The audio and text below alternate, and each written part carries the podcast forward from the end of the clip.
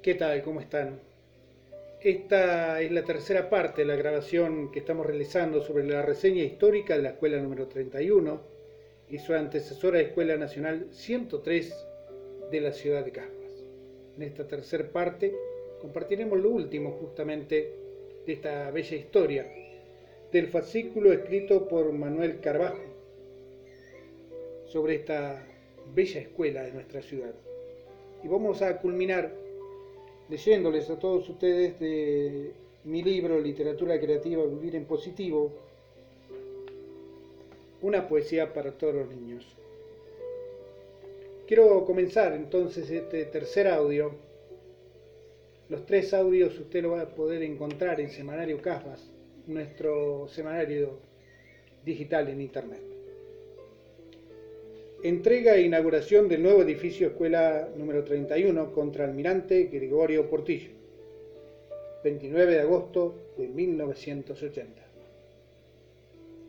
La ceremonia de entrega e inauguración oficial del edificio se realizó en la nueva sede de la Escuela número 31, acto que comenzó a las 11 horas y concurrieron Intendente Municipal de Guaminí, don René Isalí jefe Departamento Relaciones Públicas del Comando en Jefe de la Armada, capitán de navío Oscar Aro, ministro de Educación de la Provincia de Buenos Aires, general de brigada Ovidio Solari, jefe Plan de Acción Social Cívico Naval, capitán de navío Luis Morandi, inspectora jefe de Educación Primaria, señorita Ofelia Bubarov inspectora de Educación Primaria de Guaminí, señora Zulma Borrego, autoridad del Consejo Escolar de Guaminí, presidente Ivonne Ramos, consejeros escolares Elba Román, Prieto Larrondo. De la región décima y décima primera de la provincia, los inspectores jefes de educación primaria, de psicología y asistencia social escolar de Educación Física, inspectora del área de educación primaria de los distritos de Saliqueló, Trenquelauquen, sesión 1 y 2 y de Adolfo Alsina, inspectora del área de educación física, psicología y asistencia escolar, representando la escuela 31, la directora René de Incera. Además señalar que hubo concurrencia masiva de padres, alumnos y población de Caspas. Otro evento ocurrido en la Escuela 31 es la ceremonia de imposición Isla Malvinas al Salón de Usos Múltiples. En el mes de junio de 1982, la dirección de la escuela, personal docente y asociación cooperadora resolvieron designar con el nombre Islas Malvinas al Salón de Usos Múltiples de la misma en homenaje a la lucha por nuestras irredentas islas. La ceremonia tuvo este desarrollo. Entrada de la bandera de ceremonia, himno nacional argentino. Lectura de lata de imposición del nombre y las Malvinas al Salón de Usos Múltiples a cargo de la directora René Incera.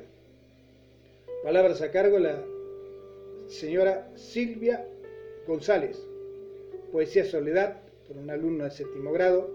Poesía Yo soy la patria, Madre Universal, Marcha de las Malvinas, que fue entonada con emoción por todos los presentes. Y para finalizar, este trabajo que hemos compartido a lo largo de los viernes de nuestro programa Visión Alternativa, que hemos dividido en tres audios, quiero cerrar con una de mis poesías dedicada a los alumnos especialmente, a los niños lectores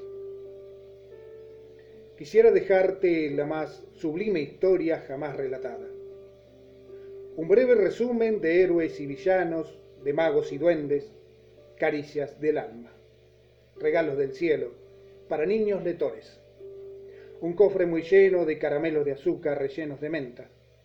Un lápiz, la goma, las rimas del verso, un papel blanco. El espíritu bohemio del viejo poeta. A cambio te pido que leas razonando, creciendo por dentro, cultivando tu mente, con libros que inspiren tus sueños y que eleven tu imaginación. hasta las cumbres más altas. Néstor Omar Salgado para el programa Visión Alternativa. Continuamos con nuestra programación.